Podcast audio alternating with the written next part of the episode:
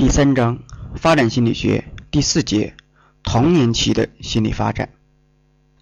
童年期的年龄范围是七岁到十二三岁，属于小学阶段。这一阶段的任务是学习。这一节共分为三个单元，分别为第一单元童年期的学习，第二单元童年期的认知发展，第三单元童年期个性和社会性发展。三个单元，学习是这一阶段的要务，认知和个性是每节必谈。我们了解了这个结构的好处是，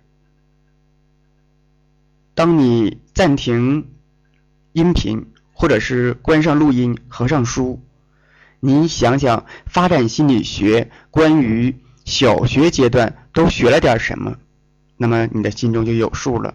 一是小学阶段的药物学习，然后就是每一节都谈到的认知和个性啊，就这三个方面。那么你最起码能够感觉自己好像是知道了点什么，没错，这个知道了点什么的感觉对于学习是非常重要的，那就是一份自信心啊。好，我们先来学习第一单元童年期的学习。这一单元共分为五个主题，这五个主题是小学儿童学习的一般特点，一是。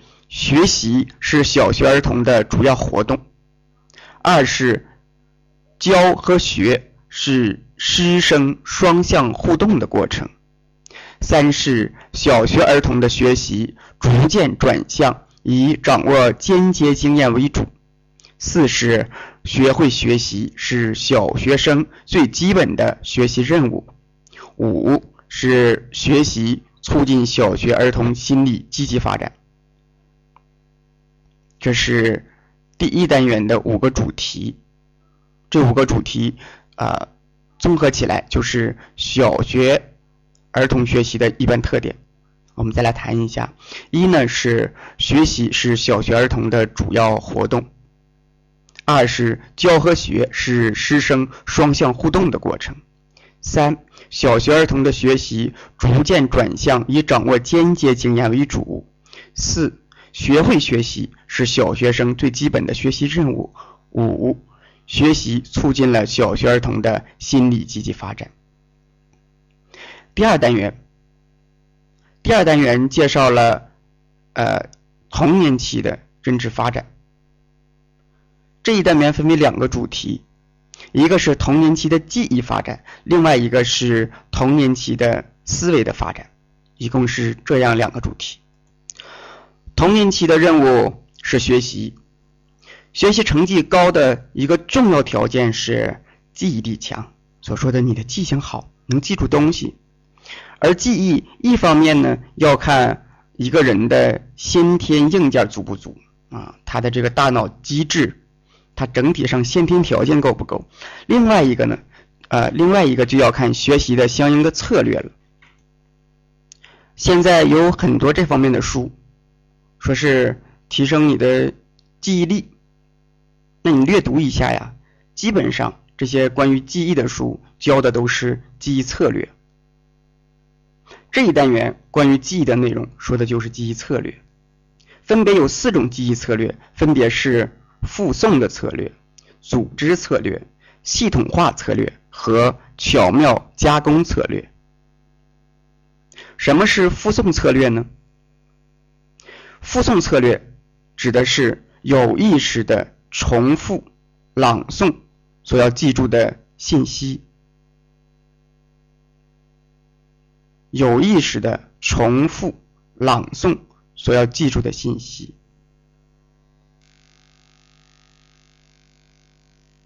那我们呃，这个是比较容易理解的，比如说你拿过来一篇文章。你可能对这篇文章的大体含义还不知道，那么你从头读到尾，觉得好像懂懂了一点什么，然后你再读再读多读几遍，哎，你的心中呃就觉得好像是记住了，啊，你看在这个古代呀，啊，一个小学小学徒啊，夫子呢，老师拿这个锥子往往这个本上一扎哈，扎那么厚，说今天你就把它都给我背下来啊。这个学生呢就摇头晃脑的开始背。子曰：“学而时习之啊。”在这个不断的复诵。最开始他可能不知道什么意义，但是慢慢的，哎，就把这些知识全部都记住了。这个是复诵策略。组织策略呢，是指把所要实际的材料按其内在联系加以归类。那么这个是啊组织策略。系统化策略是指对记忆材料进行信息加工，将相互关联的信息体系啊进行整理并条理化，组成知识系统以后帮助记忆。这是系统化策略。巧妙加工策略。指的是实际的刺激之间没有实际意义上的联系，但是需要你记，比如说记一个电话号码啊，哎，记一个英语单词啊，英语单词这个构成你可能看乍一看啊没有什么含义，这个电话号码呃幺三九幺三六怎么怎么样的，你好像感觉也没有多少联系，那么这个呢就需要进行啊这种巧妙加工策略。有一个关于圆周率的策略啊，圆周率记忆的策略，呃，用的就是这种巧妙加工，叫做山巅一寺一壶酒，尔乐苦煞无，把酒吃酒杀耳，杀不死乐尔乐。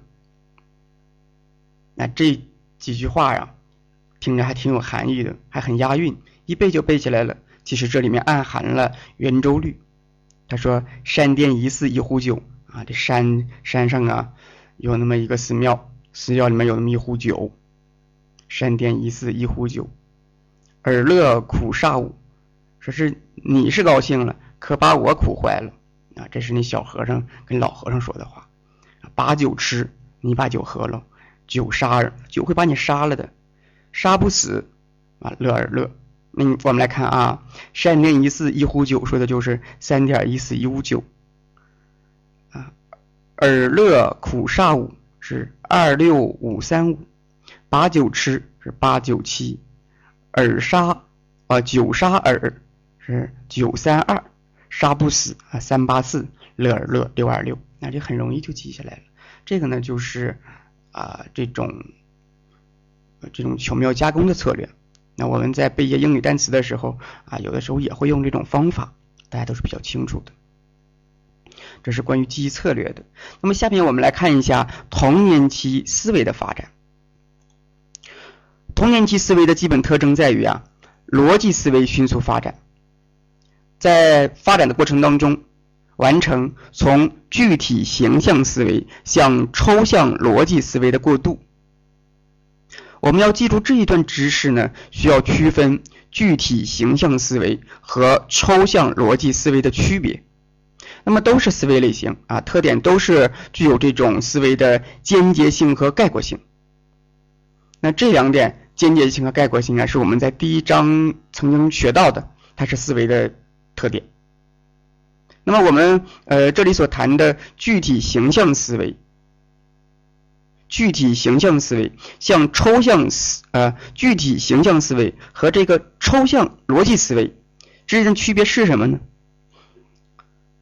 具体形象思维呀，它加工的主要是表象，这个概念大家还记得吗？在第一章的时候，我们谈记忆啊，谈到过这个叫做表象。那具体形象思维呢，它加加工的就是表象，而抽象思维，这种逻辑的抽象思维呢，加工的是概念。他们加工的内容其实是不一样的啊。具体形象思维加工的是表象啊，事物的形象。而抽象思维呢，加工的是概念、词语之间怎么去处理。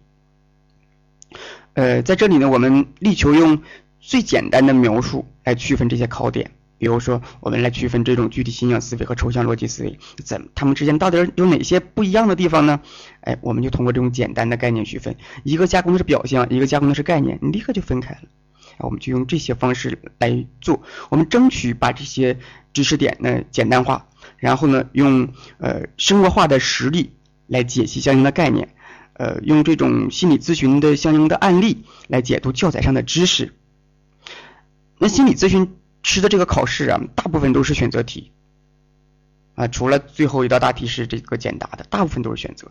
而选择题当中呢，基本上有那么一个傻瓜答案，你一看这没跑，能排除啊，它完全跟这个题没什么关系，你就排除了。那么这里面还有一个标准答案，就是你要选的那个，还有两个呢，就是混淆项了。啊，要是多选呢，可能混淆项只有一个。那么难难在哪儿了呢？就难在你这个标准答案或混淆项之间的这种区别。所以这些题啊，看似是选择题，其实它是判断题。你就来判断哪个对，你是你这个标准答案呢对呢，还是那个混淆项对？你如果能把这两个概念区分开，那这个考试问题应该就不大了。所以我们这里面侧重呢，就是来分析。两个概念之间的这种呃区别啊，就是这一点。那好，呃，小学阶段，在这个小学阶段呢，也就是七岁到十二岁，他的这个思维是呃具体形象思维，像这个逻辑思维、抽象逻辑思维呢进行过渡，就是从表象加工到概念加工过渡。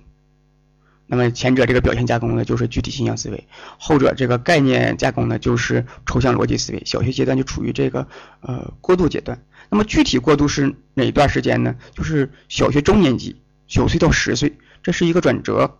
这个时候的呃这个孩子啊，呃学生他的这个这个思维加工就从具体形象呃过渡开始过渡向这个抽象逻辑思维。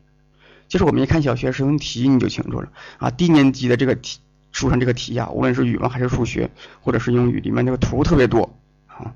等到了你高年级的时候，你就会发现图越来越少，字儿越来越多了啊。后来还有这个字母 A B C D 什么的，所以呃，你看我们这个教材的安排也是这样的。最开始有图，呃，因为你要进行表象加工嘛，就是这种具体形象思维。后面呢，就越来越多的字儿和字母，就进入到进入到了这种抽象逻辑思维加工的过程当中，加工的主要是概念。那你你这么一想，基本上就记住这个过渡了。那么，呃，要说童年期这个思维的本质特征，我们可以总结为就是依赖具体内容的逻辑思维，就这么一句话，叫依赖具体内容的逻辑思维，这个就是童年期这个思维的本质特点啊，依赖具体内容的依赖具体内容的逻辑思维。我们前面说思维有两个特点。啊，一个是这种间接性，另外一个是概括性，这是我们前面学过的思维的两个特点：间接性和概括性。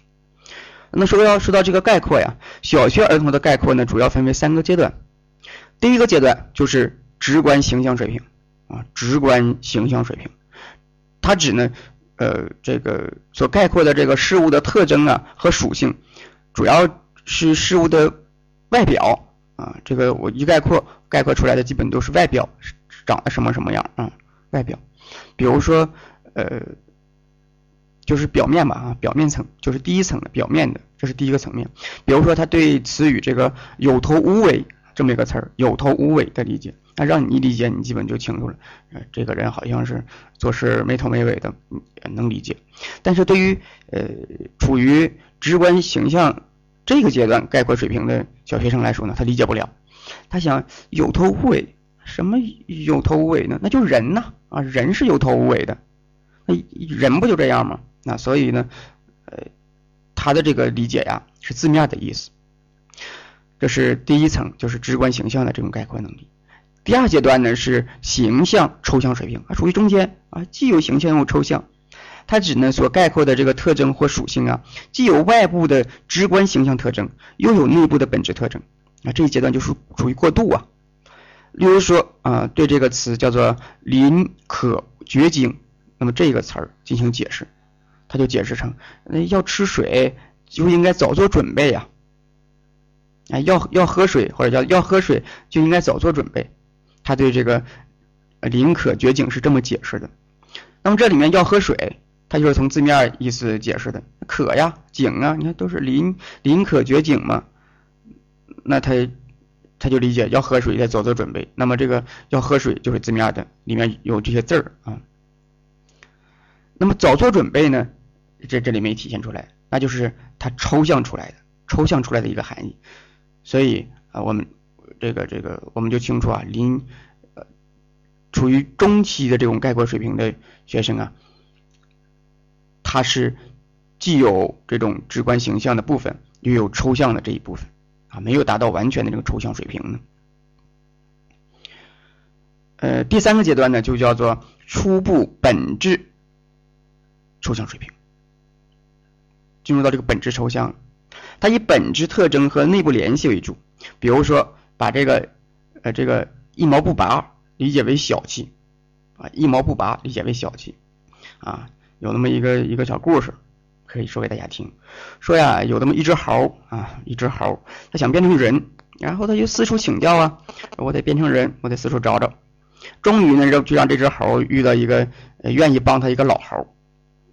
这老猴就告诉这个小猴啊，就告诉他说呀：“我活这么多年了，听着我前几前一位的这个老猴告诉我说呀，说你要变成人呐，你得把这个身上的毛拔干净了啊！你身上都是毛，你看那人那没长那么多毛，你是猴长那么多毛，你得拔毛。”然后这这个小猴就一想，这变成人好处多呀，他一狠心就拔吧。可是当他拔第一根毛的时候就很疼啊，也不拔了，就问这老猴：“你说你还有别的法没？”啊，老猴说没了。老猴说：“你你说你你你这一毛不拔呀？你一一只毛一根毛你都不想拔，你怎么当人呢？”啊，就这么个故事。那在这里呢，呃，对于这个新猴来说，这小猴来说啊。一毛不拔，他理解成就是这个直观形象水平的啊，就事论事儿啊，就拔毛这个事儿嘛。你看毛拔不下去，不能变成猴啊，不能变成人啊，这就是直观形象，就最表现、最表面的，就事论事儿。那么在这个老猴看来呢，老猴的意思呢，就是其实也是拔拔毛这件事儿，但是老猴能够进一步引申，就是那意思是你得付出啊啊，你不付出不行。但是呢，他仍然是对这个。拔猴毛这件事情说事儿，其实他也是就是就是说事儿，但是他会进一步引申，这个就属于形象抽象水平，属于中间的那个延展、延延展和过渡的阶段。那当然了，那在你看来，那你就知道了，这个一毛不拔，那说的是小气啊，说你太小气了，你都没法当人了。那这个就属于本质抽象水平，这基本就属于借题发挥。啊一个就就事论事的，这直观形象的，然后呃就这个事儿呢进行进一步抽象的，就就是形象抽象水平。如果能够借这个事借题发挥，说点别的意思，弦外之音的，那么这个呢就属于本质抽象水平。那这个说的就是啊概括能力的发展，从直观的啊到过渡的，再到抽象水平的。那么下一个我们来介绍。呃，词语的概括的发展，词语概括的发展，前面说的这个思维啊，下面我们说词语概括的发展。第一类呢是不能够理解实验要求，第二类是属于啊公用性和具体形象特征的描述，第三类就包括了接近本质定义和本质定义啊。这个部分说的就是小学生对于啊词能理理解到一个什么程度。那第一类呢就不不知道你这词儿说的什么意思。第二类呢，就是呃了解这个词语，它含义当中有哪些作用啊？它描述的形象是什么？第三类呢，就能够了解这个词语本身的那个含义。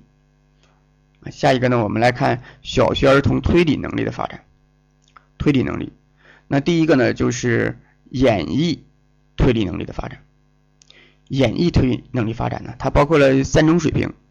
第一个水平呢，是运用概念。对直接感知的事事实啊进行简单的逻辑推理。第二个呢是能够对通过言语表述的事实进行演绎演绎推理。第三个呢是自觉的运用演绎推理进行解决一些抽象问题。啊，一个呢就是得看着东西然后才能推理。第二个呢是通过语言描述就可以。第三个这都不需要了啊，我自己来。一这个演绎推理啊，一共是这么三个水平。啊，三种水平。第一种水平的推理呢。得有直接的感知事实，第二种呢是可以通过言语表述的事实进行推理，第三种呢是自觉运用。那么这个呢就是演绎啊，进演绎推理这个发展。第二个呢，我们来看归纳推理这个能力啊，归纳推理的能力。呃，归纳推理呢，这是一个由个别到一般的一种推理形式啊。归纳，给你一二三，然后你推推纳出这一二三都是数啊，就是归纳推理。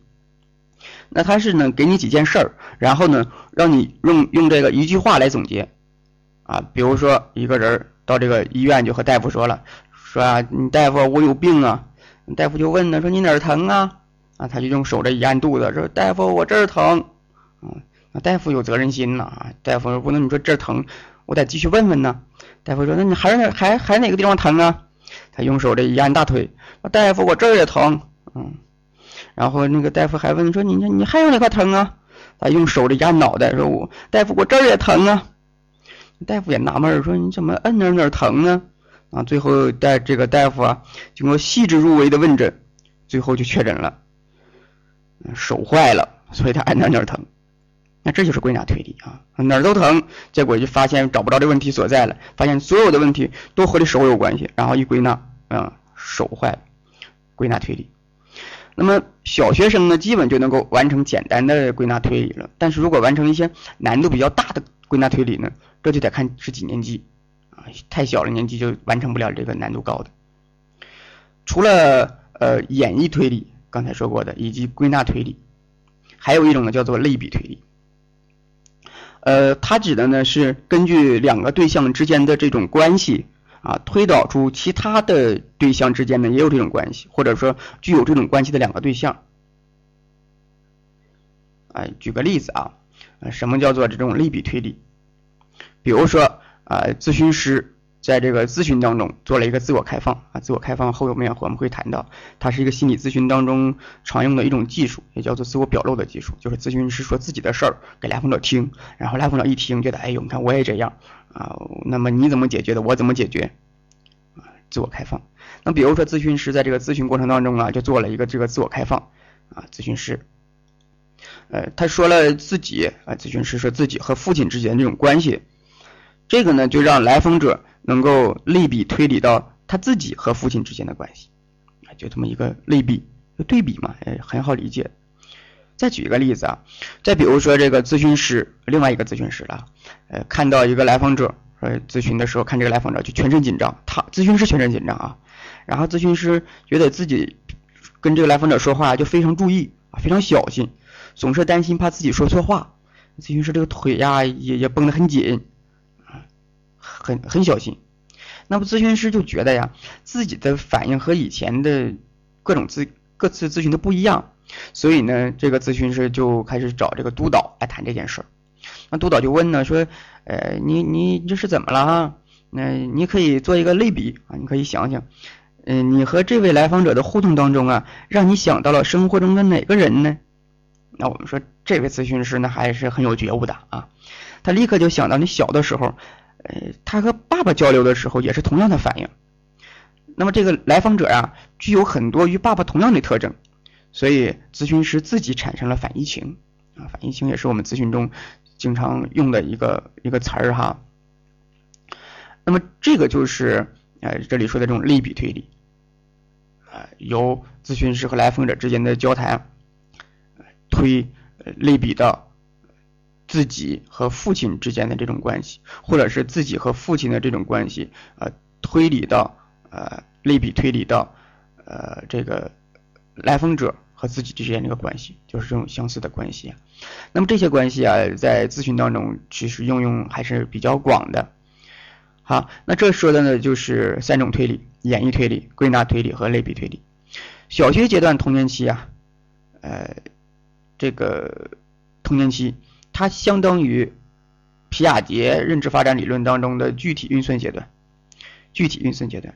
大家可以回想一下呀，在皮亚杰认知发展理论当中，具体运算阶段有哪些特点？前一阶段呢叫做形形形式运算阶段，啊，再往前呢就是呃感知运动阶段，皮亚杰就那么几个阶段啊。具体运算阶段，那这是小学阶段。那么这一阶段呢有两个重要特点，一个呢就是懂得了守恒，另外一个就是脱离了自我中心。那为什么在小学阶段就能够掌握守恒了呢？这是有原因的啊，那么能够掌握守恒呢，就是因为这个小学儿童啊，啊这个个体呢，呃，他已经能够掌握一些概念了。那前面说这个概括能力嘛，能掌握一些概念了。那么小学阶段的这个思维过程啊，它是以这个概念驱动的，而不是刺激驱动的。刺激驱动就是呃加工的是这种表象，那么呃只要这个表象变了，刺激变了，它内在啊就觉得这个东西变样了。但是如果是概念驱动的呢，它就能够脱离呃相应的这些刺激，比如说形状啊，哎原来是圆的变成方的了，他觉得这变了。但是呢，如果是概念驱动的，他觉得整是本质是没变的，形状啊，比如说方向啊、位置啊，哎都是。那么教材上给出来相应的守恒的年龄，呃，概念守恒和长度守恒呢是六到八岁，液体守恒和物质守恒呢是七到九岁，面积守恒和重量守恒呢是八到十岁，容积守恒呢是十一岁到十二岁。守恒的推理呢包括了啊恒等性、可逆性和两维互补推理，这是守恒。下一个呢，我们要谈谈自我中心。啊，以及脱离自我中心。那处于呃幼儿阶段的这个孩子呢，他属于前运算阶段，他是自我为中心的啊，自我中心的。而童年期呢，就处于具体运算阶段，具体运算阶段呢，就脱离了自我中心。那主要实验就是那个三山实验啊，放放三座山，然后呢，呃，问这小朋友说你在前面在这个山这边看见什么了？小朋友说我看见一只小山羊啊，啊，然后呢？呃，然然后呢，就问，呃，问对面说，那么对面放的那个布娃娃，他能够看到什么呀？如果是没有脱离自我中心的，啊，幼儿阶段，还说，那他也能看见小山羊啊？这看不见，隔着山呢，对吧？就是不能够，呃，从另外一个角度来看待问题，就没有脱离自我中心。但是到了小学阶段呢，他就能够达到，呃，这个脱离自我中心了，从另外一个角度来看待问题，这就是，呃，脱离自我中心。那你就想想呗啊。当你和别人掐架啊、争论的时候，你想想，你属于是幼儿阶段还是这个小学阶段？你的心理心理年龄，你想变知，你就想想，你是不是站在对方的角度考虑问题，还是自己怎么想怎么着？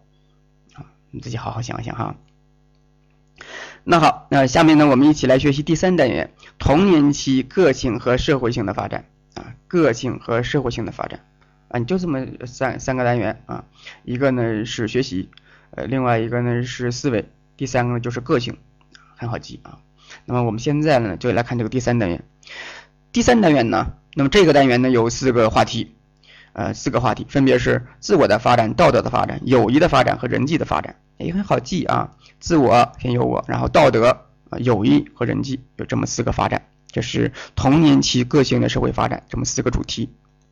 呃，我们先来看一下学习，我们先来看一下童年期的呃自我自我发展啊，自我意识的发展。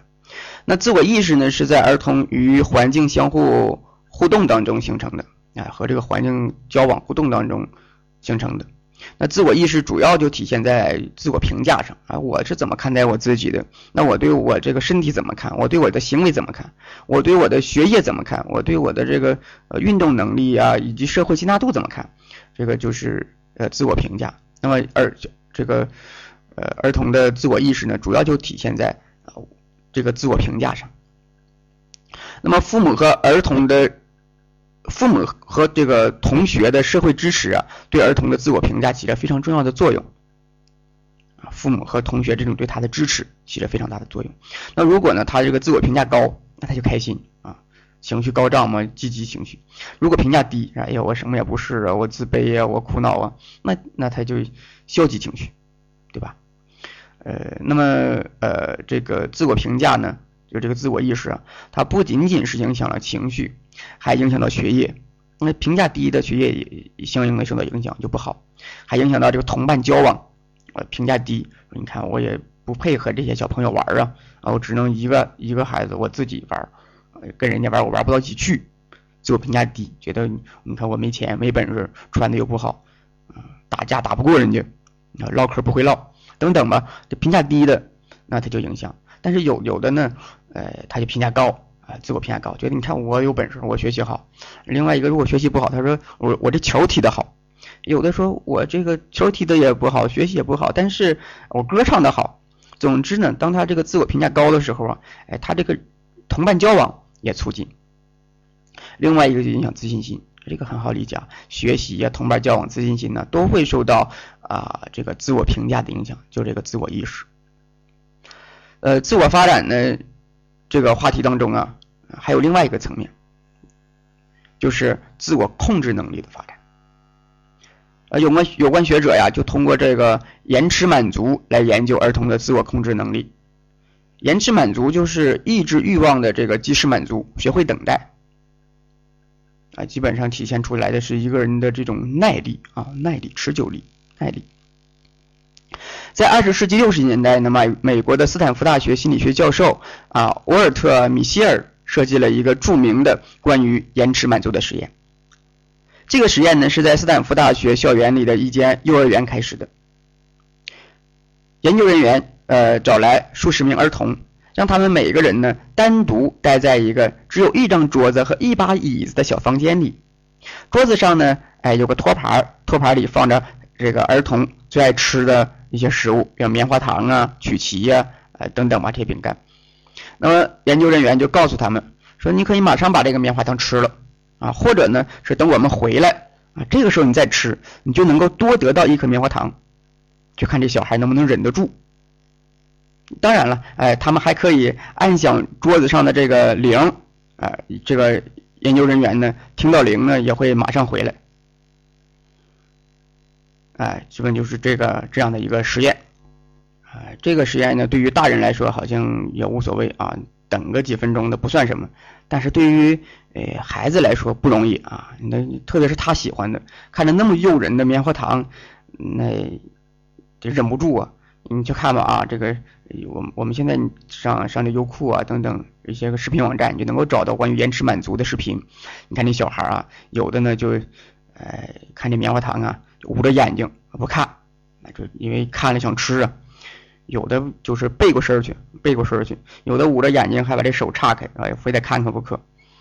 还有的呢，就实在忍不住了，就踢凳子啊，踢桌子；还有的就是玩手玩手指，玩玩手指啊；还有的玩那小女孩玩自己小辫子啊，就各式各样的吧。甚至有的忍不住了，就用手这个打棉花糖；还有的呢，就尝试着尝尝啊，不吃啊，各式各样的都有。结果呢？哎，大多数的孩子就坚持不到这三分钟就放弃了，呃，那么呃一些孩子呢，甚至啊没有按铃，直接就吃了，把这糖；另一些呢，哎则是盯着桌子上棉花糖，半分钟后按的铃。呃，大约三分之一的孩子呢，成功延迟了自己对棉花糖的欲望。他们等到研研究人员回来呢，兑现了奖励。差不多呢，有十五分钟的时间。这个实验的最初目的是研究为什么有人可以延迟满足，而有人却向这些诱惑投降。然而呢，米歇尔在偶然与同样参加上述实验的三个女儿谈到他们幼儿园伙伴们的这个近况的时候啊，他就发现这些少年的学习成绩与他们小时候延迟满足的能力存在着某种关系。从1981年开始，米歇尔逐一联系现今已是高中生的653名参加者，给他们的父母、老师发去调查问卷，针对这针对这些孩子的学习成绩、处理问题的能力以及与同学的关系等等呢，进行各方面的追追踪问追踪调查。米歇尔在分析问卷的时候就发现呢，当年马上按铃的孩子。无论在家里还是在学校里，都更容易出现行为方面的问题，成绩啊也比较低。他们通常难以面对压力，注意力也不集中，而且很难持维持与他人的友谊。而那些可以等上十五分钟再吃糖的孩子，在学习成绩上比那些马上吃糖的孩子平均成绩要高出二百一十分。实验到此呢，还并没有结束。米歇尔和其他研究人员继续对当年的实验参加者进行研究，直到他们三十五岁之后。研究表明，当年不能等待的人成年后有更高的体重指数，并更容易有吸毒方面的问题。啊，但是呢，这都是参与者说的，和他们实际生活中的行为难以啊，难免有些出入。米歇尔也做如此的解释。那么是什么影响了儿童的自我控制能力呢？教材上给出来三方面的因素，一个呢是认知和策略因素啊，认知这个很好理解呀，你孩子年龄越大，他的认知水平也越高，越能够明白这是怎么回事儿啊，他也就能够忍得住。呃，另外一个就是策略，那如果儿童呢能够将这个注意力呀啊从奖品上移开，比如说不做啊不不是一直看着这个奖品，而是做点其他的事儿，分散这个注意力，啊做去做其他这个他感兴趣的事儿，比如你说查个绵羊啊啊你查个手指啊，自己没事哼个歌啊，那么这个呢就时间就比较好过。你要是一直用眼睛看着这个棉花糖。那早晚都看到嘴里去，哎，有句话嘛，叫做什么？呃，酒酒在河边站，难免不湿鞋，还是有这个话是吧？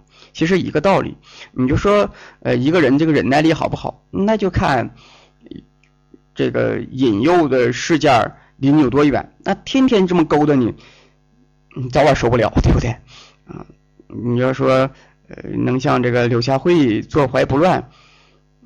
很难啊，很难，除非你你离他远一点，你像这个老和尚似的啊，道士，你到这个深山古庙里面，嗯，自己清修去，那不会受到那么多影响。同样的，我这我们这里面也说，再看你策略啊。如果这个孩子能够自己玩玩的很嗨啊，就不吃这个棉花糖了，吃不吃他感觉意义不大了，或者是呃，即使实际上意义很大，但是他可以分散注意力，也是不错的。那么这是一个因素啊，那么这个因素就是认知层面的。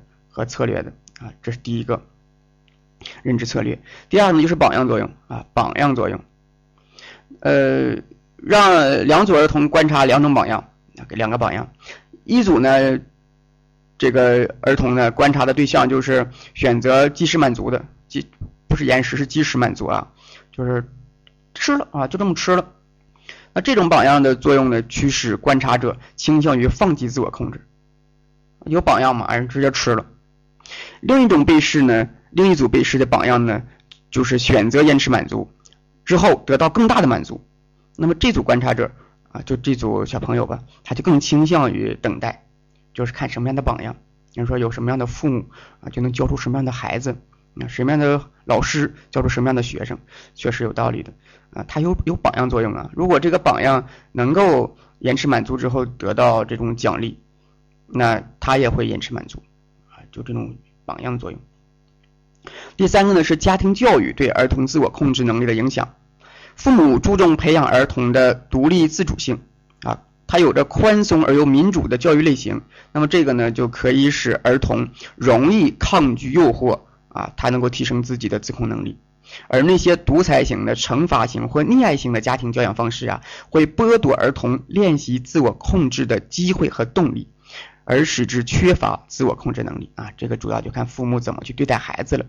呃，就这里呢，我们就是说，呃，关于呃这个自我的认识以及自我控制。那说到自我控制呢，我们提到了延迟满足这个实验，呃，如何能够呃帮助孩子呃有一个更好的延迟满足的能力呢？呃。一个呢，就是他要有相应的认知和应对策略；第二个呢，是有很好的榜样作用；第三个就是家庭教养方式，呃，对于自我控制有着很大的影响。这里需要注意一点呢，延迟满足并不是不满足啊，并不是完全的压抑，而是说延迟满足之后会得到一个更大的满足啊，能够呃让他认识到延迟满足的好处。好，下面说这一章章节当中的第二个话题就是道德的发展。道德呢是调整人与人之间以及个人与社会之间关系的行为规范的总和。那它是一套行为规范，要求你如何去做才能够与人相处啊，与社会相处。道德发展呢，指个体在社会化过程当中习得道德的标准，并以道德标准指导行为的发展过程。它包括了情感、认知和行为三个方面。首先，首先我们先来看这个情感。情感呢是人的道德需要，他道德需要能否得到满足而引起的一种内心体验啊，情感是这样一种内心体验，满足我了，我这个体验就好；不满足我，我就难受，对吧？那么在婴儿期的时候，我们就会发现孩子已经有了相应的这种移情啊、共鸣的这种体验。幼儿期呢就出现了内疚和愧疚感，而童年期呢，他的情感日益丰富。啊，童年期的这个情感也也是日益丰富。下一个呢，我们来看一下认知啊，道德认知，它是指呢个体对社会行为准则和道德规范的认识。下面我们来介绍一下皮亚杰采用对偶故事进行研究之后得到的结论，得到呢道德发展的三个阶段。第一个阶段叫做前道德阶段啊，没有什么道德要求，只看行为结果，啊，没有内化一条，没有内化这个呃道德规范的。第二个呢是他律道德阶段，别人说了算，他的判断标准呢受自身以外的价值标准支撑，特点是权威人制定的规则不能够改变，必须遵守，他律道德。第三个阶段叫做自律道德阶段，判断受其他的判断呢受他的主观价值标准支配，啊，外在的道德道德标准呢已经内化了，它的特点就是啊规则呢具有一些相对性，可以改。那么对好坏判断呢，呃，重于主观动机或意图，啊，他对这个好坏的判断啊，要啊要要看这个，要看看这个啊，想你想怎么做，就是你心里面是怎么想的，不仅仅看这个结果了。呃，这个呢是皮亚杰给了一些个故事啊，比如说啊，说这个一某某个人，说这个小小明同学啊，一进门，哎，一开门呢。他就是把开门把把那个杯子碰掉了，无意间的碰掉了，比如说碰掉这个呃五个杯子啊碰碰碎了，然后呢说另外一个来了一个来了另外一个一个一个小同学啊，他呢也是一进门啊没没碰到杯子，他说看在那个柜子上啊有有糖果，然后他的就上去去够这个糖果去，结果在够糖果的过程当中打碎了三个杯子，然后就问这个。这两个两个事儿嘛，啊，一个是无意间打碎的，打碎了五个；另外呢，一个是呃，这个够糖果，就是在在这个父母没有允许的情况下，就够这个糖果，打碎了三个杯子。呃，然后就问啊，问这个小小小同学说：“你觉得哪个呃做的更严重啊？嗯，是对是错的？如果呢是。”是自律道德阶段呢，他主要就看你的动机。说无意的那个，即使打碎了五个，他觉得这个也不严重。但是呢，呃，这个有意就是有意为之的那个啊，做错事儿了，他的主观意图不好啊，即使打碎三个啊，他觉得这个也不是什么好事儿。这就是自律道德阶段，他内在已经有了一个内化的价值标准，他自己有一个想法，而不是看仅仅看结果了。那结果呢，三个比五个少多了啊，三个比五个少，那么。呃，如果看结果的话，你开开门的那个，他可能更更严重。这个就是皮亚杰总结的前律道德、他律道德和自律道德阶段。呃，关于道德认知的道德行为，那么它是呢以习得的道德准则为指导的行为，包括了亲社会行为和攻击行为。亲社会行为和攻击行为呢，反社会行为等等的这两个呢，是我们在社会心理学里面已经接触到了。亲社会行为也叫做利他，呃，它是一种这个利他，利他行为属于一种亲社会行为哈。亲社会行为，它指的是对他人有益、对社会有利的积极行为，表现为分享、合作、帮助、求助等等。它是有一定条件的啊，如果想实现这个亲社会行为，还是有一定条件的，比如说他的道德动机的发展，还有他的设身处地。啊，为需要帮助者着想的能力，有没有这个设身处地为对方着想的这个能力，以及他要具备一些亲社会的一些行为，比如说有人掉河里了啊，那你说我不会游泳，那你的这个亲社会行为就会受到影响。你顶天打个电话，嗯，打个幺幺幺幺零，嗯，或者是呃喊，你说我不会游泳跳下去，这个可能性不大。所以亲社会行为它是要看一定能力的。这是亲社会行为，另外一个呢是攻击行为。攻击行为呢，呃，它指呢针对他人的那种具有敌视性的伤害性或者破坏性的行为，主要表现为对身体的侵犯、言语的攻击啊，对他人权利的侵犯。基本要素呢就是伤害意图啊，这个是主要的攻击，这个攻击行为主要的一个是伤害意图。呃，那么控制方法呢是改善环境。呃，教教会的一定的策略，然后呢，或者是呃让他了解一定的后果，以及一些榜样的作用，都能够影响一个人的攻击性行为。在小学阶段有一个比较常见的现象，就是欺负啊，高年级欺负低年级的男同学欺负女同学。当然，呃，小学低年级的时候是女同学欺负男同学，因为男同学生理上发展的可能比较缓慢，女孩长得比较大啊，男孩稍微长得小一点，总受欺负，也不见也不见其然啊。呃，到后期的时候，嗯，就是出现了呃各式各样的攻击行为，那么呃欺负行为。欺负呢是一种特殊形式的攻击行为。那欺负的特点就是力量不均衡和行为重复发生啊，一次那不叫啊，在重复发生。欺负行为有这么三三三个类型，一个就是直接身体方面的，身体身体相搏啊；另外一个就是语言方面的；第三个就是间接的啊，策略是套路式的，嗯，这是欺负行为。第三个话题呢，我们来谈友谊的发展，友谊。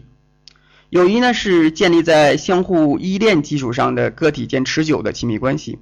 友谊是从同伴关系发展而来的，那是同伴关系的一种高级形式了啊。童年期呢，同伴交往还是非常有意义的啊。它发展到一定程度之后，就要发展发展成为这个友谊了。我们来看一下童年期这个同伴交往有哪些意义？这里面有四方面。第一个呢是同伴交往是童年期集体归属感的心理需求。二可以促进儿童的社会认知和社会交往技能的发展。三有利于自我概念的发展。四增进良好个性品质和社会责任感。呃，按照这个同伴交往中的人气儿的特点，可以将儿童分为受欢迎的儿童、不受欢迎的儿童和受忽视的儿童。基本影响的因素呢是儿童本人的社会交往能力。教育者要培养儿童的社会交往技能，指导儿童改善影响啊，指导儿童改善那些影响接纳的缺点，要改善人气的一些方法呢，我们要教给他。比如说啊，我们可以通过直接的干预，比如说呃，和这个小朋友说说你哪方面哪方面有优点呢？啊，你可以通过这个优点和小朋友接触，增加人气儿。还有的呢，呃，就是。这个提高学习成绩，那你成绩高了，小朋友自然而然就跟你好了啊。以前的小时候还有帮助同学写作业的啊，我们不提倡这个，不过这是一个现象哈。再一个呢，就是改善人际氛围，因为有的所谓人际氛围啊，就是一个小班级班级集体里面，确实就有那么一圈人啊，呃，这个风气不好，可能是小小朋友在家里面学的，欺负人。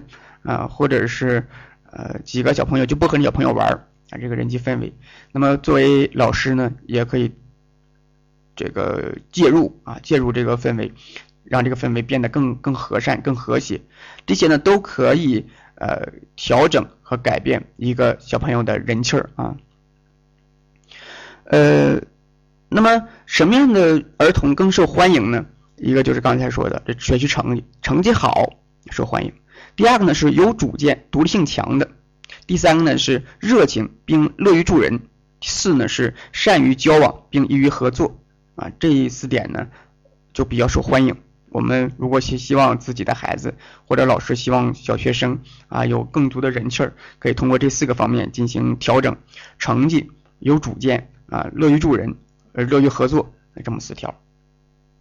当同伴关系。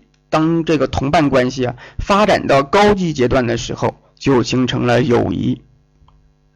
童年期的友谊啊，可以提供学习上的互相帮助，可以获得社会交往中的相互支持，得到情感上的共鸣，能够提供解决问题和困难的力量，增加快乐和兴趣。这样可以为以后的人际关系奠定良好的基础。童年期的友谊分为四个阶段，分别为短期游戏伙伴关系，这是三岁到五岁；单向帮助关系是六岁到九岁；双向帮助关系是九岁到十二岁；共享关系是十二岁以后。所以呢，我们这里说的这个小学阶段呢，基本上是单向帮助和双向帮助关系。影响选择朋友的因素。有这么三条，一个就是物理接近。什么叫物理接近呢？啊，物理接近呢，就是呃，他们两个前后桌啊，同桌，或者是家住的比较近，那就是物理物理层面的这个接近。那么这个接近呢，会影响啊两个人成为朋友。第二个呢，就是心理接近。慢慢的，我们就会发现，物理接近已经没有那么重要了，更重要的是心理层面的接近啊。这两个人兴趣爱好比较相同，哎，这两个人的脾气比较对啊，心理方面的接近。这个就看更看重这个了。第三个呢是人格尊重、心理和谐啊，并相互仰慕。那么这三条呢，就影响了选择朋友。其实这几点在社会心理学里面也提到过啊，就是朋友如如何一步一步的，呃，就是这个朋友相处啊，呃，有哪些因素影响了两个人成为朋友？呃，物理接近、心理接近，然后就是看这个人是不是真诚。呃，第四个话题呢是人际发展啊，人际发展，儿童人际交往发展变化趋势为与父母的交往随年龄增长而下降，与同龄伙伴的交往随年龄增长而快速上升，与教师的交往小学中年级前上升，之后维持在百分之二十左右。家庭中的人际关系对童年期儿童心理发展有着很大的影响，比如亲子关系。我们说关系都是相互的，那一般我们总是注重父母是如何教育孩子的，如何对待孩子的。但是呢，这里我们需要提醒的就是，父母的教养方式啊，也可能是孩子教会的。啊，父母的教养方式呢，也可能是孩子教会的。这一点对于心理咨询。是非常重要的。那当来访者回忆童年经历，抱怨父母没有提供一个良好的亲子关系，没有提供良好的家庭教育方式的时候呢，呃，我们会让来访者注意到，这个责任呢，可能不全在于父母，啊，也可能在于来访者本身。呃，那么除了亲子关系，家庭中的父母的婚姻关系质量也影响着儿童的心理发展。那我们这里说，呃，夫妻之间啊，最好不要当着这个孩子面掐架，不然的话，呃，您家的这个孩子呀，或者就会认为啊是自己不好啊，是是我不好，我才让爸爸妈妈打架的，或者是这孩子就可能学会打架的方式方法了啊，能够自学成才。啊，之后他在呃为人处事上啊啊，在交往上啊，包括他在婚姻里面，可能就学啊父母怎么掐架的，那这个。你就没有做好这个榜样啊。那么我们呃，就是在这个实际的心理咨询过程当中呢，这个经验也告诉我们，孩子的心理行为问题，多数都是家庭中的这个爸爸妈妈关系不和造成的。所以孩子本身的这个啊这个心理问题呀，你一找吧，你看基本上都是是这个爸爸妈妈本身关系出问题了。当然，其实这个也要看多大的孩子，呃，年龄越小啊，受到的影响也越大。比如说三岁之前的这个孩子，如果父母关系出现很大的问题，这个三岁的孩子本身就会影响这种安全感，是会影响之后的一系列的问题。那如果这个孩子是略微大一点啊，比如说三岁到七岁的，我们说幼年期的孩子，幼年期的孩子呢，呃，虽然呢他也是由父母全控制的，那这个时候他自己也做不了什么啊，也是父母完全控制的。呃，那这个时候呢，呃，父母控制着孩子的各种事情，啊，影响也是很大的，但是呢，啊，没有影响到影响到这个安全感，不过影响也是非常大的啊，就是幼儿期的时候，啊，影响也比较大。那么等到我们现在说的这个童年期的时候，孩子上学了，啊，到学校里面有有小伙伴啊，他也能够主动和人交流了。那么父母呢，也更多的关心的不是吃穿了啊，更多的是学习问题，所以孩子自己也有了一定的这个选择权和决决决策权。这个时候呈现为父母和这个小同学啊双向控制来控制自己的这个行为啊，自己有时候管不住自己，爸爸妈妈也管着，那么。这个时候影响呢相对会小一些，那么等到呃中学阶段，十二岁之后了，儿童具有了相应的相当的一个判断能力，能够自己做出选择和决策了，那么父母的影响会更小一些。不过呢，父母的这个关系啊，会呃无论是哪个阶段，它都会影响到孩子的成长和发展。呃，童年期亲子关系呢特点如下：